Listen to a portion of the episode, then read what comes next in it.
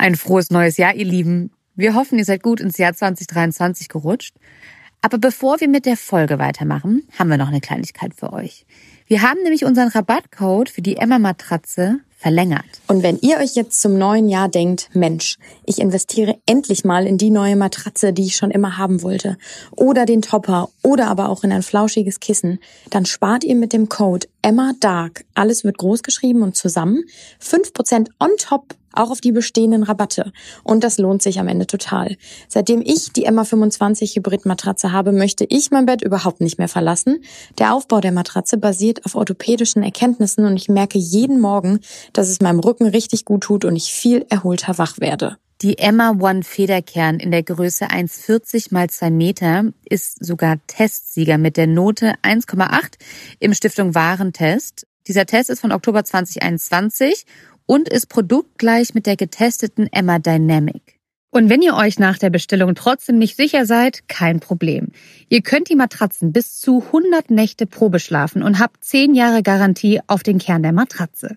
Ach ja, und der Versand ist auch kostenlos. Also, dann schnappt euch den Code Emma Dark, alles groß, alles zusammen, holt euch endlich die neue Matratze, schlaft wie auf Wolken und tut eurem Körper was Gutes.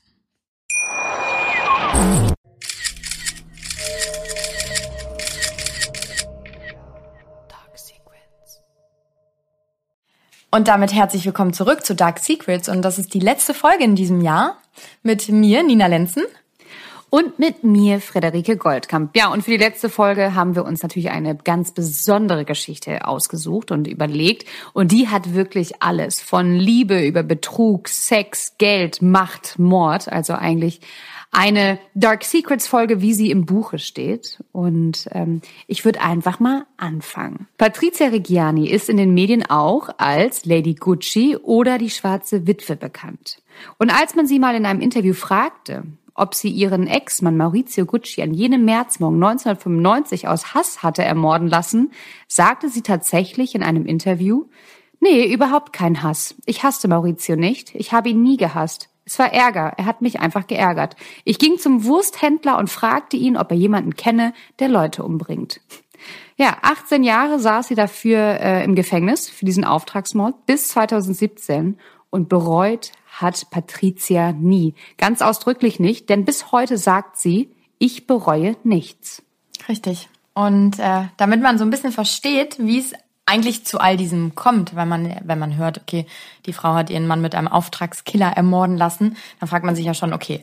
Und der ein oder andere wird schon über den Namen so ein bisschen gestolpert sein, denn Patrizia Reggiani war die Frau an der Seite Maurizio Guccis, der Erbe der gleichnamigen Gucci-Dynastie. Und ich denke mal, die meisten werden es kennen. Auch jetzt wahrscheinlich durch den Film, der im Moment im, in den Kinos ist, den man sich auch noch angucken kann. Da wird das auch nochmal alles erzählt. Ähm, ja, die zwei haben sich Ende der 60er Jahre kennengelernt auf einer Party und da ist äh, Patricia ihm schon aufgefallen. Sie war nämlich bekannt in Mailand als die Königin der Nacht. Sie war ein sehr gern gesehener Gast in allen Clubs und äh, ja, jeder jeder Türsteher freute sich, wenn Patricia Reggiani um die Ecke kam.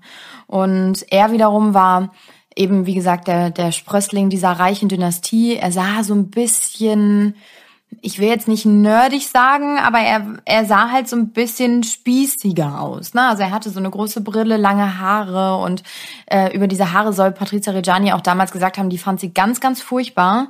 Ähm, und sie muss auch etwas länger gebraucht haben, um irgendwie Gefallen an ihm zu finden. Aber er wiederum sagte an dem Abend, wo er Patrizia Reggiani das erste Mal sah, äh, wie schön diese Frau in Rot doch sei und sie würde ihn an Elizabeth Taylor erinnern. Also er war direkt komplett verschossen in diese Frau. Und so kam es dann auch, dass sie an diesem, an diesem Abend in diesem Club in Kontakt schon kamen. Und ähm, ja, so begann die Liebesgeschichte der beiden, die dann aber auf so eine dramatische Weise endete. Ja, vor allem hat sie auch über die Augen, da bin ich auch, äh, muss ich sehr lachen. Sie hatte über die Augen von Maurizio gesagt, dass sie aussehen wie von einem gesottenen Fisch.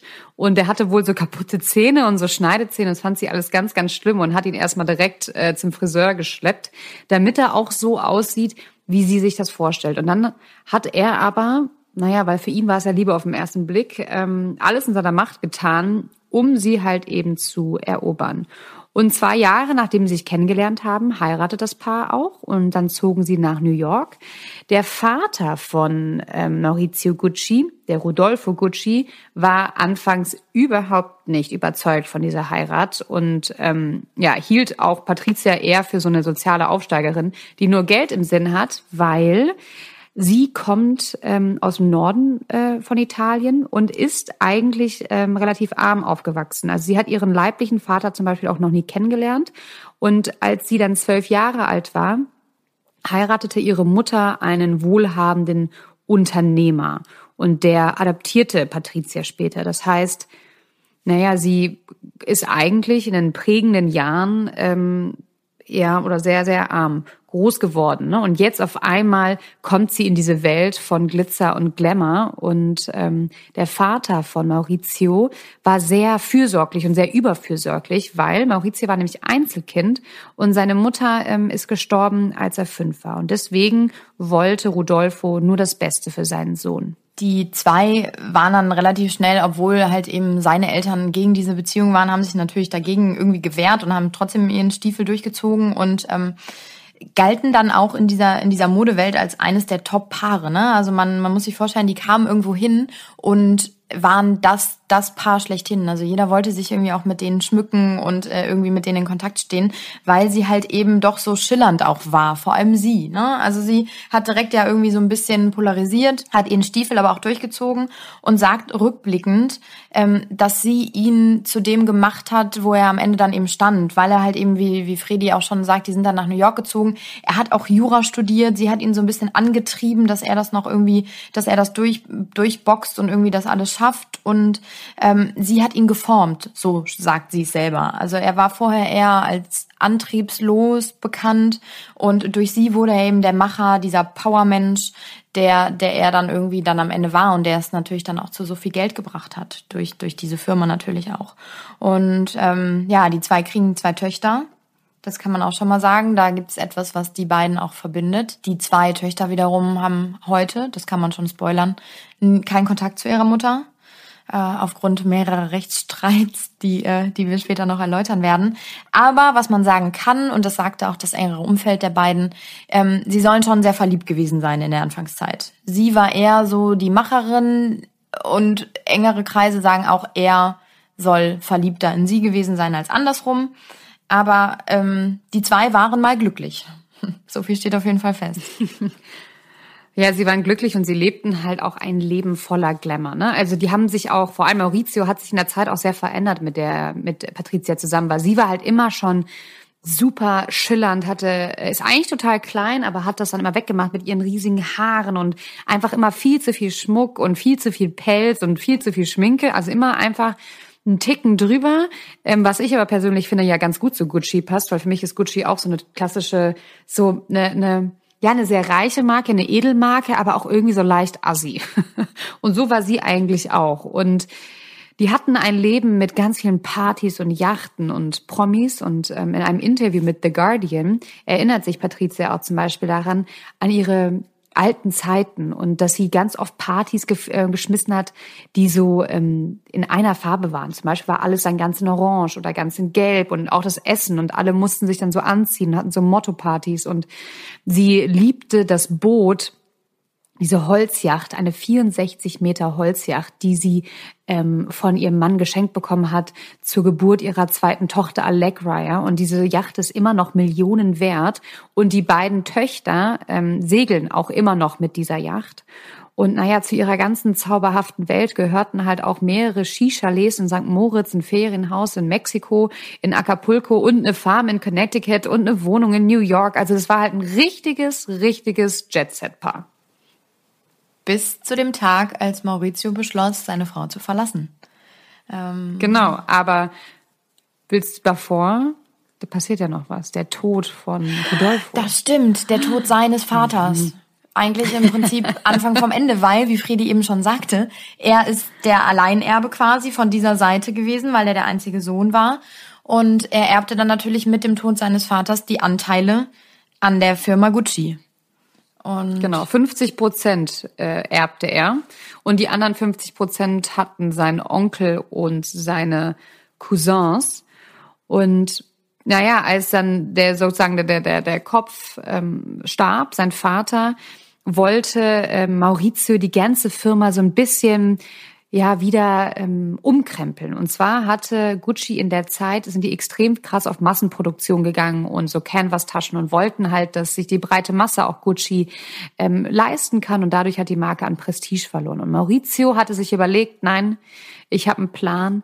Ich werde diese Marke wieder zu hochwertigem Ruhm verhelfen und hat dabei aber ähm, naja, sich auch so ein bisschen in dieser ganzen Zeit Gucci vor die Wand gefahren, weil er extrem viel Geld verloren hat. Das war extrem teuer, was er machen wollte. Und ähm, er führte die Geschäfte extrem schlecht. Und dadurch, dass er halt nicht genug Einnahmen erzielte, um seine großen Ideen umzusetzen, litt auch irgendwann sein persönliches Vermögen darunter. Und es schwand immer mehr. Und er war halt gezwungen, irgendwann 1993 Gucci dann tatsächlich auch zu verkaufen. Aber was halt spannend an dieser Zeit ist, ist, dass ähm, nachdem der Vater gestorben ist, 1983, die beiden halt echt in so eine Krise geraten sind, weil ähm, für Patricia war Gucci halt alles. Sie hat sich unglaublich damit identifiziert. Sie hat immer von sich selber auch behauptet, ich bin eigentlich ja viel mehr Gucci als ihr alle zusammen. Und sie war in dieser Zeit auch richtig, richtig wütend auf Maurizio. Und die hatte mal gesagt im Interview, das Familienunternehmen zu verlieren, das war richtig dumm. Es war ein Misserfolg und ich war voller Wut, aber ich konnte nichts tun.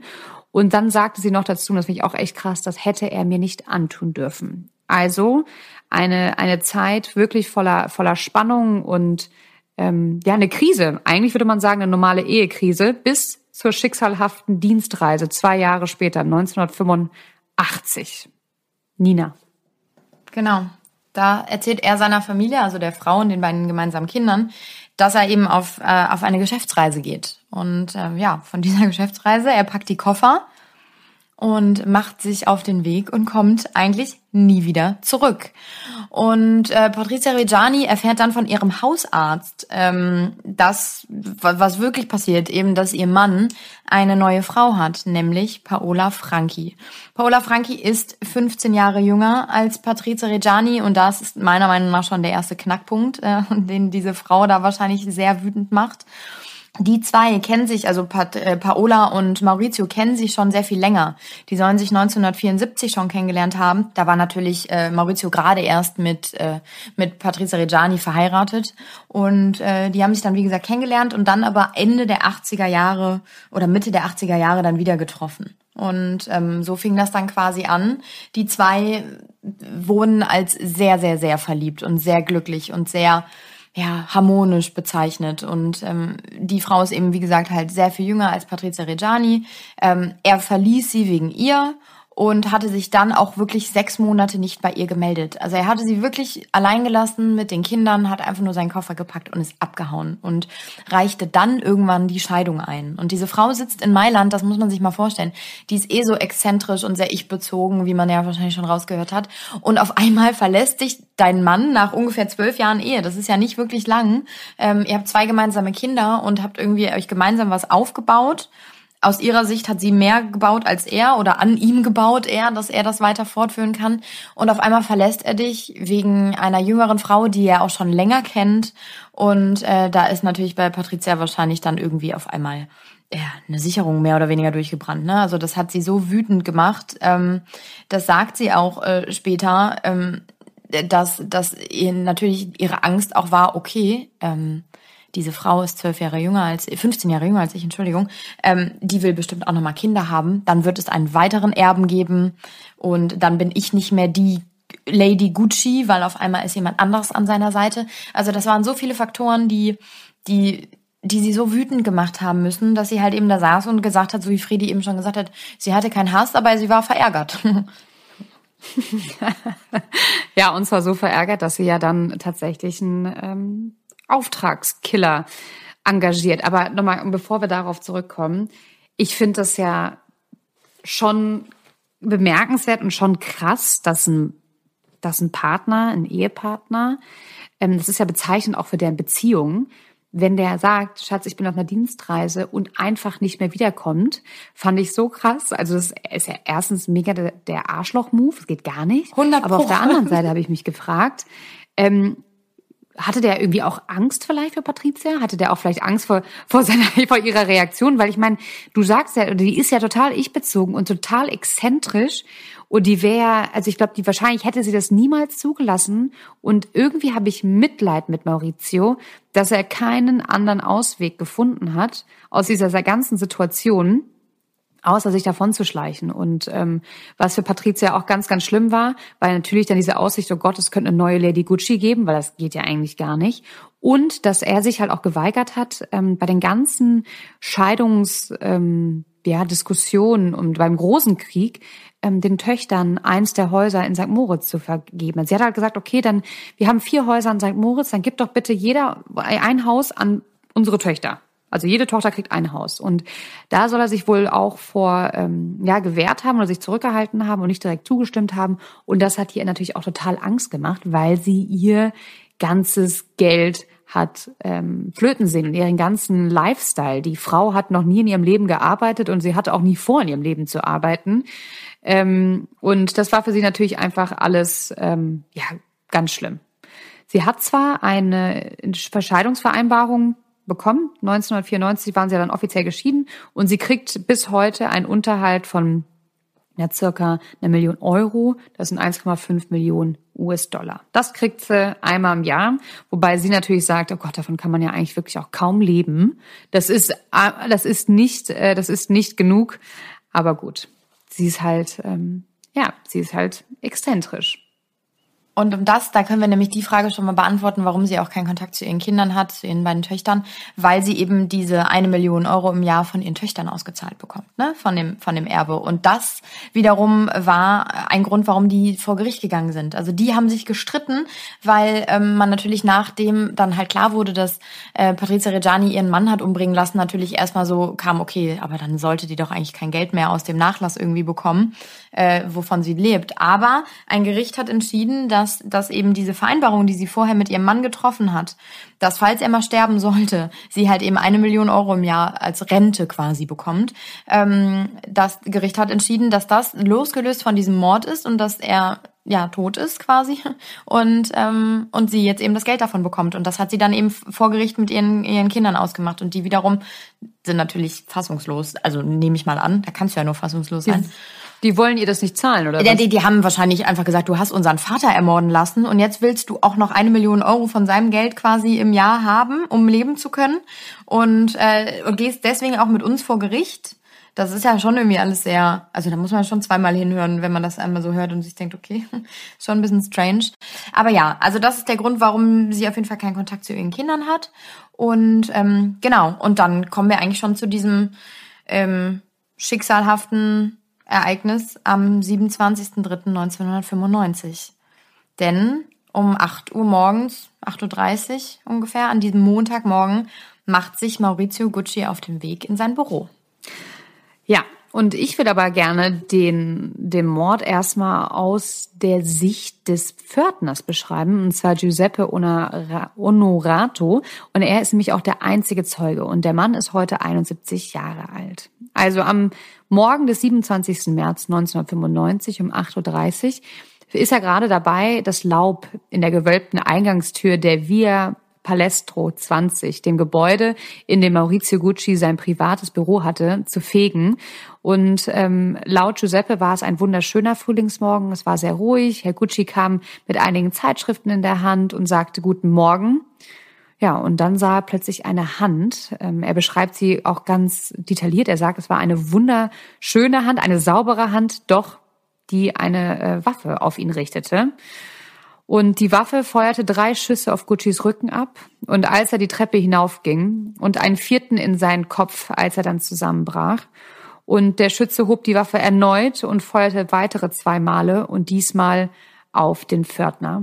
Und was ich da auch so verrückt fand, war, das hat mich natürlich sehr an einen anderen Mord erinnert, auch in der Modewelt.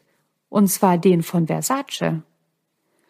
Versace kam nämlich auch morgens ähm, gerade vom Kaffee trinken äh, zurück nach Hause und ähm, wurde auch in den Rücken geschossen, auf der Treppe, auf den Marmorstufen von seinem damaligen Geliebten oder Ex-Geliebten und ist da ja dann auch äh, verblutet, tragischerweise in der Öffentlichkeit. Und ähm, Onorato, also Giuseppe, beschreibt halt, er kann sich nicht mehr erinnern, wie er es bis zur Treppe geschafft, des Foyers geschafft hat, nachdem er zweimal angeschossen worden war. Aber er saß, und so wurde auch gefunden, er saß in der Blutlache, als die Polizei eintraf und er hielt den Kopf von Mr. Gucci im Arm und äh, Maurizio Gucci ist dann tatsächlich in den Armen des Pförtners gestorben.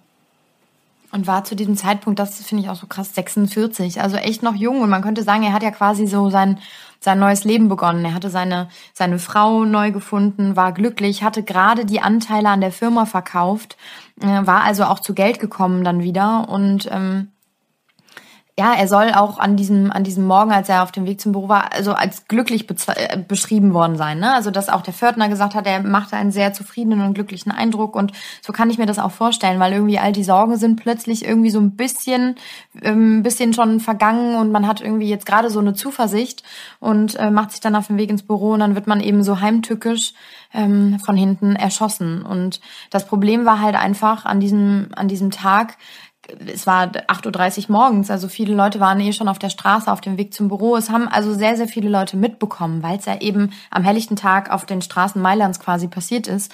Ähm, aber niemand hat den Killer erkannt. Also niemand wusste, wer, wer dieser Mann war, der jetzt eben Maurizio Gucci einfach erschossen hatte. Und ähm, dann gab es natürlich sehr, sehr viele Spekulationen. Man ging erst von einem Mafiamord aus oder glaubte an eine internationale Verschwörung der Wirtschaftswelt, weil man halt eben wusste, okay, Maurizio hatte natürlich mit sehr hochnamigen äh, und sehr einflussreichen Menschen auch zu tun. Äh, dann gab es irgendwie natürlich Gerüchte um illegale und schmutzige Geschäfte Mauritius und man hat sogar Spuren bis in den Osten verfolgt. Also nur um das mal zu skizzieren, wie, wie umfangreich und groß diese Ermittlungen waren. Und sie dauern dann an dem Punkt schon fast zwei Jahre und man hat schon fast ein bisschen die Hoffnung aufgegeben, weil einfach niemand wirklich wusste, was, was, was jetzt wirklich dran ist und was passiert ist, weil alle Spuren irgendwie ins Nichts führten. Und dann gab es 1997 einen anonymen Informanten, der bei der Polizei an anrief und bat, den Polizeichef zu sprechen. Und der erzählte dem Polizeichef dann wiederum, dass er zufällig gehört hatte in einem, so sagt er, sehr schäbigen Hotel in Mailand, ähm, wie der Portier dort sagte, er hätte den Mörder von Maurizio Gucci rekrutiert. Der scheint in einem Gespräch gewesen zu sein und damit irgendwo auch angegeben zu haben. Und äh, dann wurde relativ schnell klar, dass da irgendwie mehrere Leute mit im Spiel gewesen sein müssen. Und so führt es dann dazu, dass ähm, äh, Telefongespräche abgehört wurden und die Leute halt eben überwacht wurden. Und am Ende kam raus, dass zu diesem Mordkomplott eine Bande von insgesamt fünf Leuten gehörte. Darunter halt eben auch die Ex-Frau Patrizia Reggiani, ähm, eben dieser Pförtner, dann der, der Schütze, äh, dieser Portier von diesem anderen Hotel, von dem ich gerade gesprochen habe. Sorry, Portier, nicht Pförtner, aber ist ja eigentlich Pförtner, ne? Ähm, dann äh, eine andere Dame, die auch noch wichtig wird in diesem ganzen, in dieser ganzen Geschichte.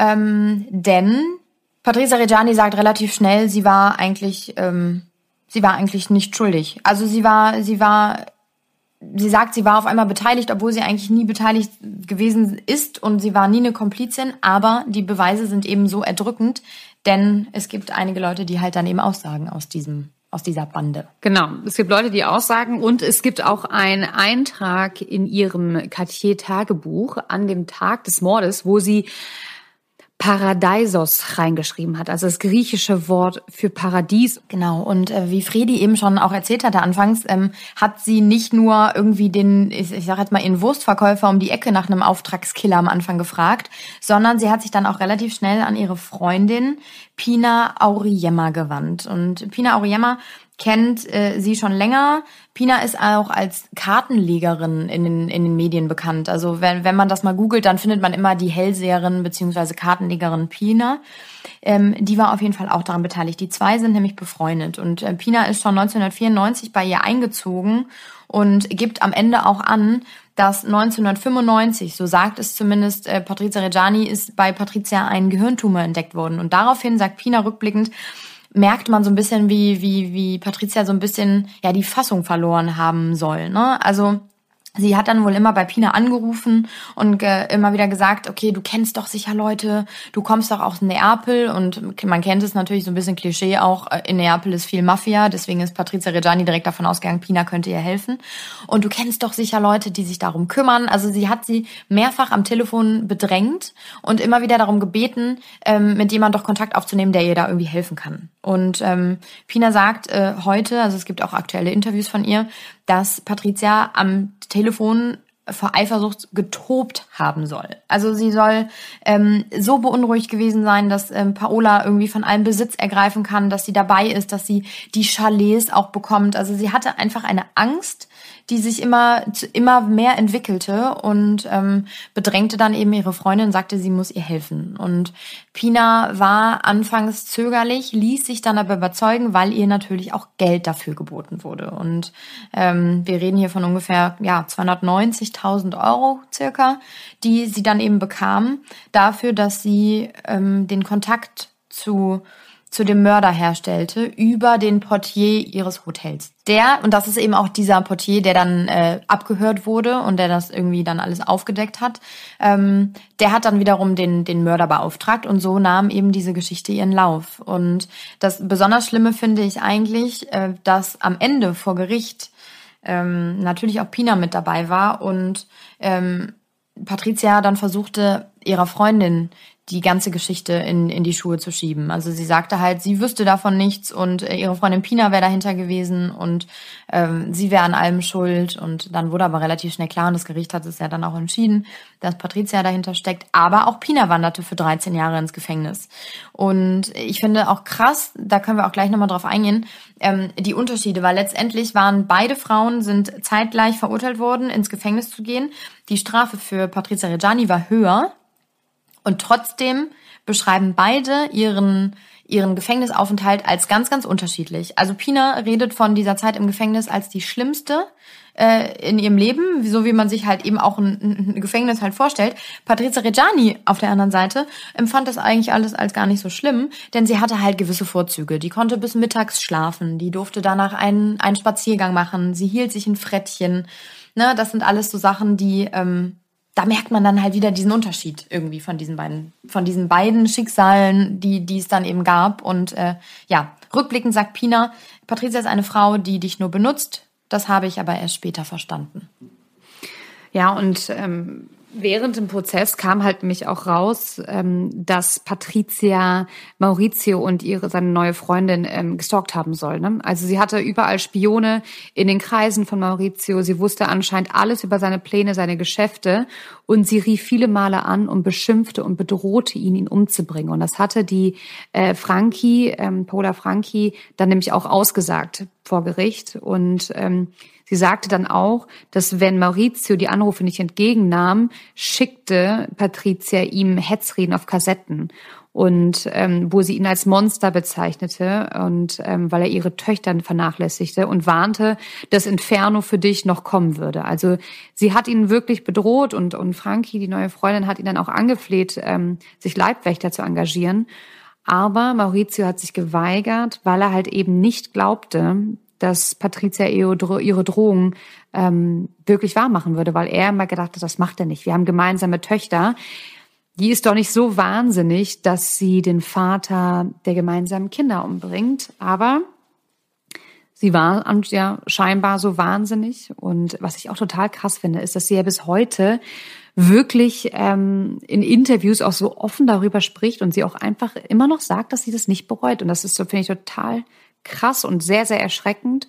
Und ähm, nach Angaben der Staatsanwaltschaft war ihr Motiv halt eine Mischung aus Eifersucht, Geld und ähm, ja, einfach das, die Wut auch gegenüber ihrem Ex-Mann. Ne? Und sie argumentierten, sie wollte die Kontrolle über das Gucci-Anwesen ähm, behalten und wollte halt verhindern, dass ihr Ex-Mann seine neue Freundin heiratet, denn die bevorstehende Heirat hätte ihren Unterhalt auf 860 Dollar pro Jahr, das sind, sagen wir mal, ungefähr 800.000 Euro, also natürlich reden wir ne, 860.000 Dollar pro Jahr, ähm, halbiert.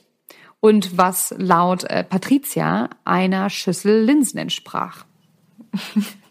da merkt man erstmal so diese Dimension, wie viel Geld das eigentlich ist. Und diese Frau ist einfach so viel mehr und anderes gewohnt, dass sie da direkt so in Panik irgendwie versetzt wird. Ne? Das ist schon irgendwie alles echt heftig. Ja, das finde ich auch, das finde ich auch total krass. Und ich finde es krass, dass sie dann losrennt, ja, und, und, und sagt, irgendwie, ich bring dich um und dass sie es tatsächlich auch noch macht und dann ihre Pina, ihre Freundin Pina da so mit reinzieht, dass sie, dass sie Pina ja losgeht und tatsächlich jemanden sucht, ne, der das umsetzen kann. Finde ich auch sehr seltsam, weil Nina, ich weiß nicht, egal was, ähm, dein Freund oder dein zukünftiger Ehemann machen würde und egal wie du toben würdest, wenn du zu mir kommst und sagst, kannst du mal bitte ganz kurz, ja, such mal bitte einen Auftragskiller, Freddy, ähm, ich kann, ich kann das nicht mehr, würde ich halt auch nicht drauf eingehen. Und deswegen finde ich das auch in Ordnung, dass die Pina ähm, auch zu so vielen Jahren Gefängnis verurteilt worden ist, weil entschuldige bitte, das ist ähm, das, ich finde, das ist wie in so einem, das ist wie in so einem Mafia-Film. Es ist wie in einem schlechten Film. Und ja, und ich finde es auch witzig, um jetzt nochmal auf die äh, Gefängniszeit zurückzukommen, Nina. Ähm, ja, dass halt Patricia da auch nie wahrhaben wollte, dass sie in einem Gefängnis sitzt und sie ganz häufig in Interviews von ihrem Aufenthalt in der Vittore-Residenz spricht. und das Gefängnis hieß einfach äh, San Vittore Prison. Und sie spricht aber nur von der Vittore-Residenz. Und ähm, sie sagt von sich selber, ich glaube, ich bin eine sehr, sehr starke Person, weil ich all die Jahre in Gefangenschaft überlebt habe. Und das glaube ich wirklich. Ich glaube, dass sie wirklich ein sehr, sehr starker Mensch ist. Und ich glaube, dass ich noch nie einen, der über einen Menschen recherchiert habe, der so egozentrisch ist wie diese Frau und dich, diese, diese Menschen, die ja so, die haben ja so einen inneren Trieb. Ich glaube, die können auch gar nicht irgendwie aufgeben. Ich glaube, die können auch gar nicht anders und die verdrängen alles andere. Und sie hat tatsächlich aber einmal versucht, sich wohl mit einem Bettlaken das Leben zu nehmen. Ähm, ja, und durfte danach halt, äh, hat es ja das Ganze über, überlebt, weil sie von Gefängniswärtern gefunden wurde, durfte danach halt sich in dieses Frettchen halt irgendwie halten. Ne? Und ich habe das Gefühl, wenn sie über das Gefängnis, über die Zeit im Gefängnis spricht, sie redet auch ganz, ganz wenig darüber, ähm, dass ich das Gefühl hatte, sie hat einfach nur da gesessen, um das auszuharren, weil sie wusste, sie wird irgendwann wieder rauskommen, um dann an ihrem alten Leben anzuknüpfen. Also es war für sie, ähm, weiß ich gar nicht, sie wurde ja nach 18 Jahren entlassen ich weiß nicht, vielleicht hat sie wirklich das einfach nur versucht äh, abzusetzen. Was meinst du?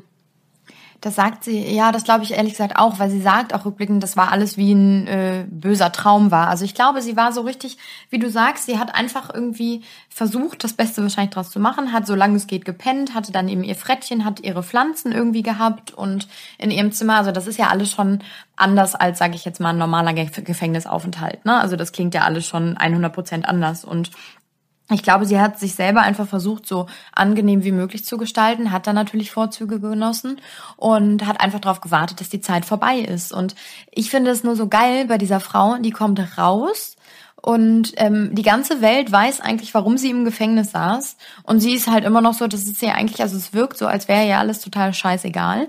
Und in dem Moment, wo sie eben das Gefängnis auch verlassen hat, und das finde ich eigentlich so, so ein Sinnbild, ähm, sie hatte halt im Gefängnis eben dieses Frettchen, was Bambi hieß, um das sie sich gekümmert hat.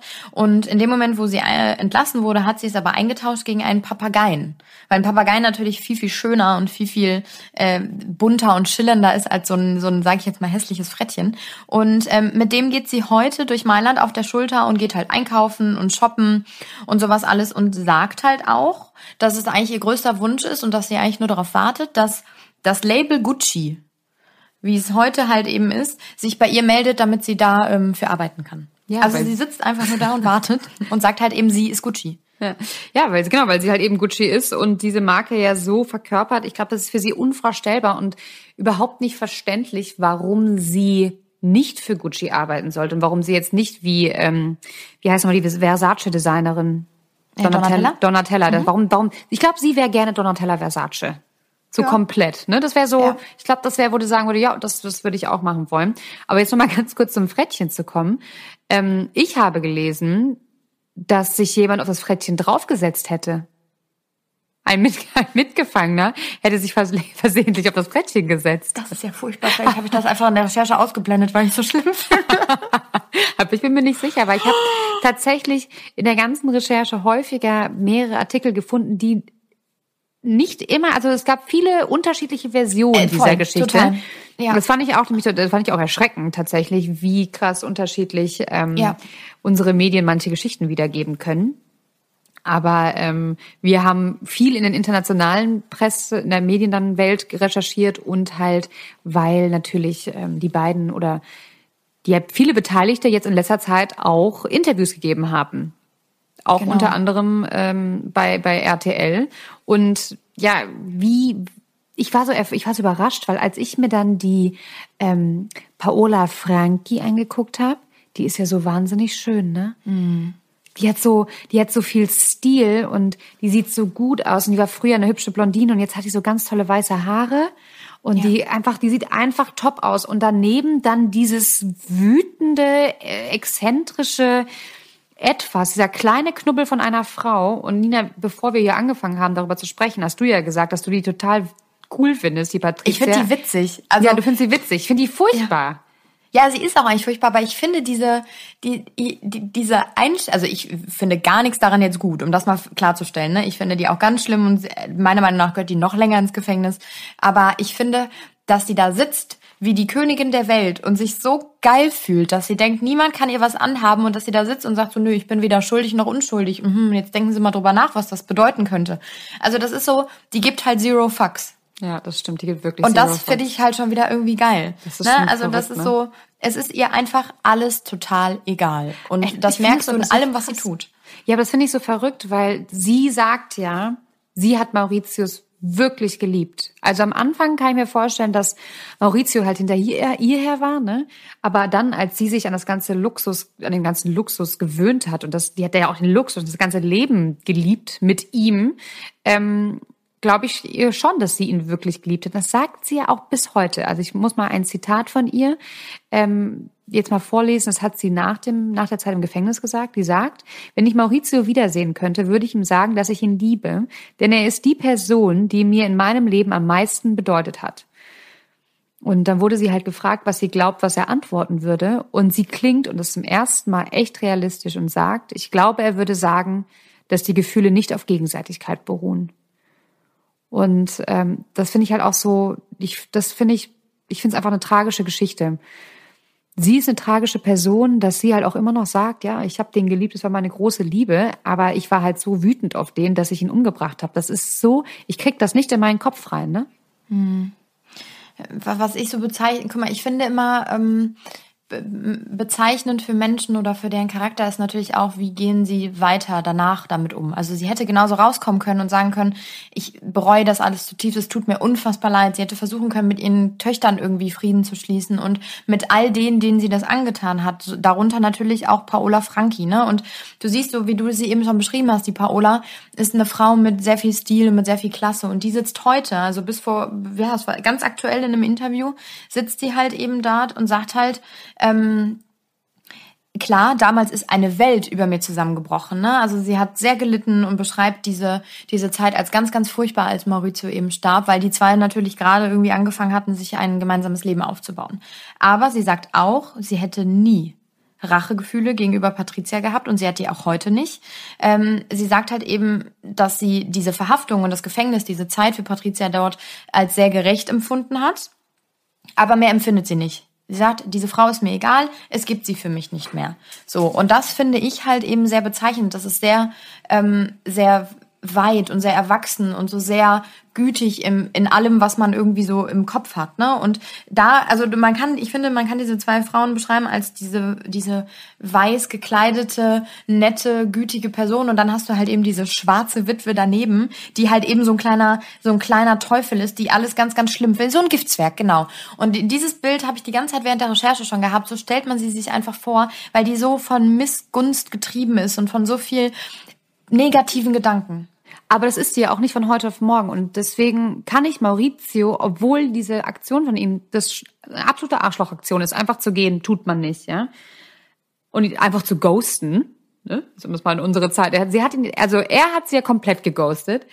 Aber wenn man jetzt einfach mal uns die beiden Frauen mal so anschaut, kann ich Maurizio auch irgendwo nachvollziehen, dass er gegangen ist, weil ihren Charakter wird sie ja nicht danach erst so krass entwickelt haben. Sie war ja wohl, die muss ja die ganze Zeit schon so gewesen sein.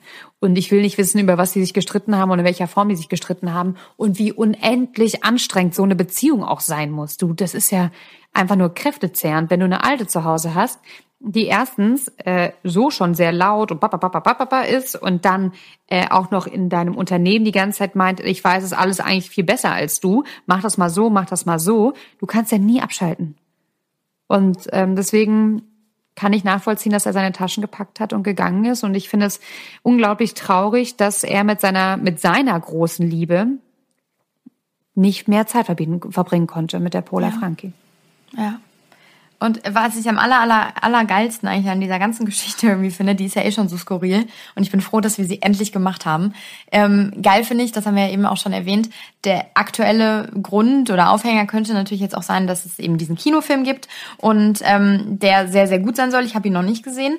Und äh, Lady Gaga spielt halt eben die Hauptrolle. Sie spielt Patrizia Reggiani und hat sich dafür halt wirklich auch richtig ins Zeug gelegt. Ne? Also sie hat monatelang in, der, in Italien gelebt und dort die Leute auf Patrizia Reggiani angesprochen, um so diese, das Gefühl zu bekommen, wie diese Frau ist. Sie spricht mit einem italienischen Akzent den ganzen Film durch. Sie hat ihr Styling verändert, ihre Attitüde und hat sich eben dieser Rolle so angepasst wie eigentlich wahrscheinlich noch keine andere Rolle davor.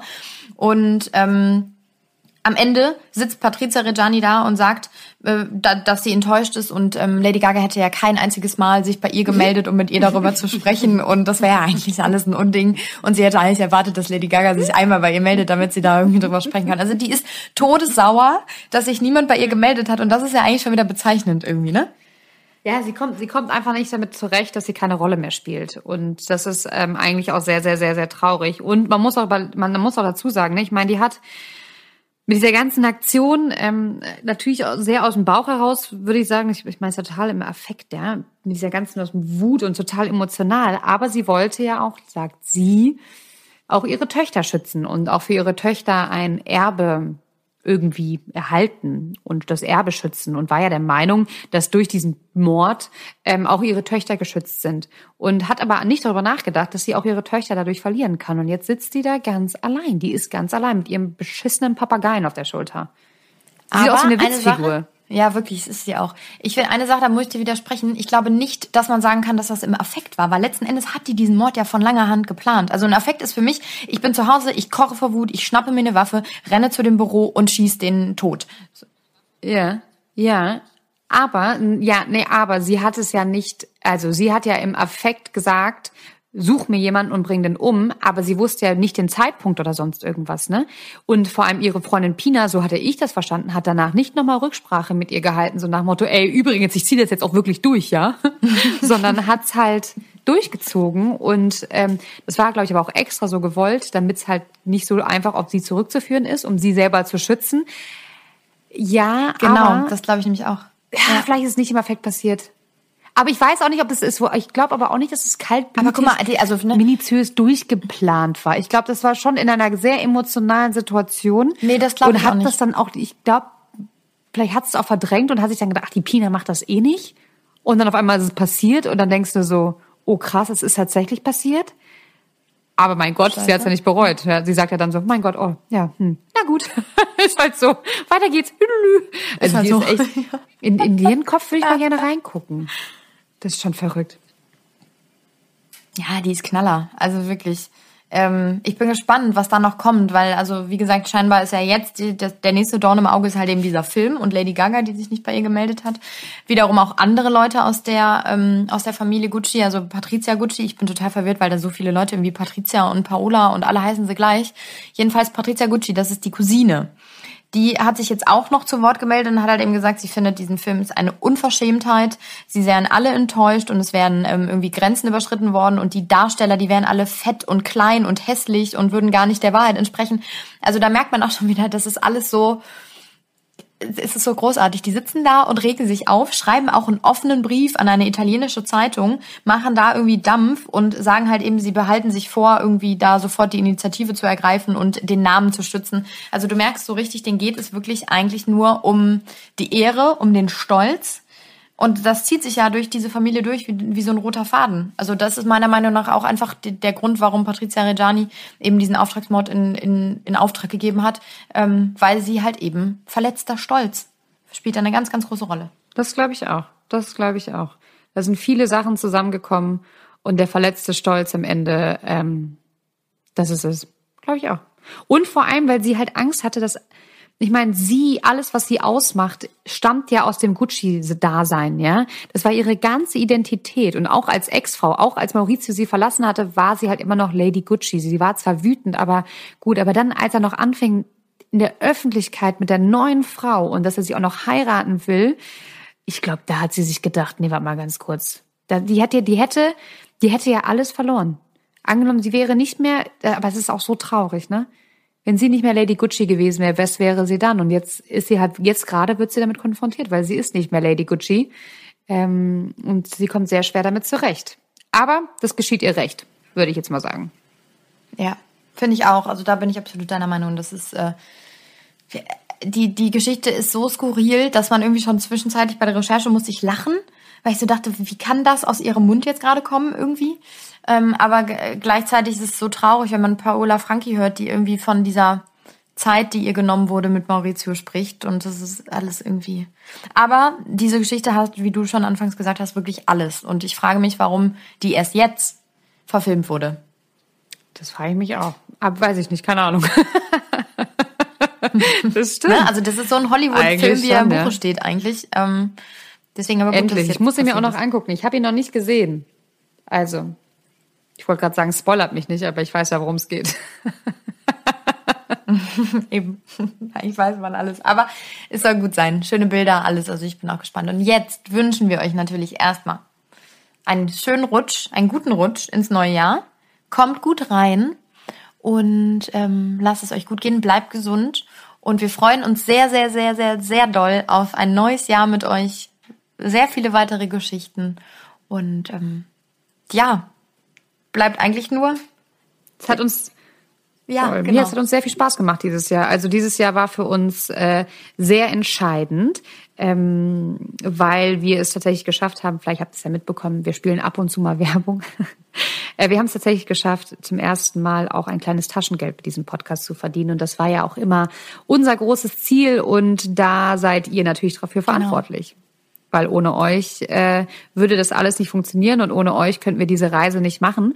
Und ähm, ja, fürs nächste Jahr haben wir einiges geplant, coole Sachen geplant.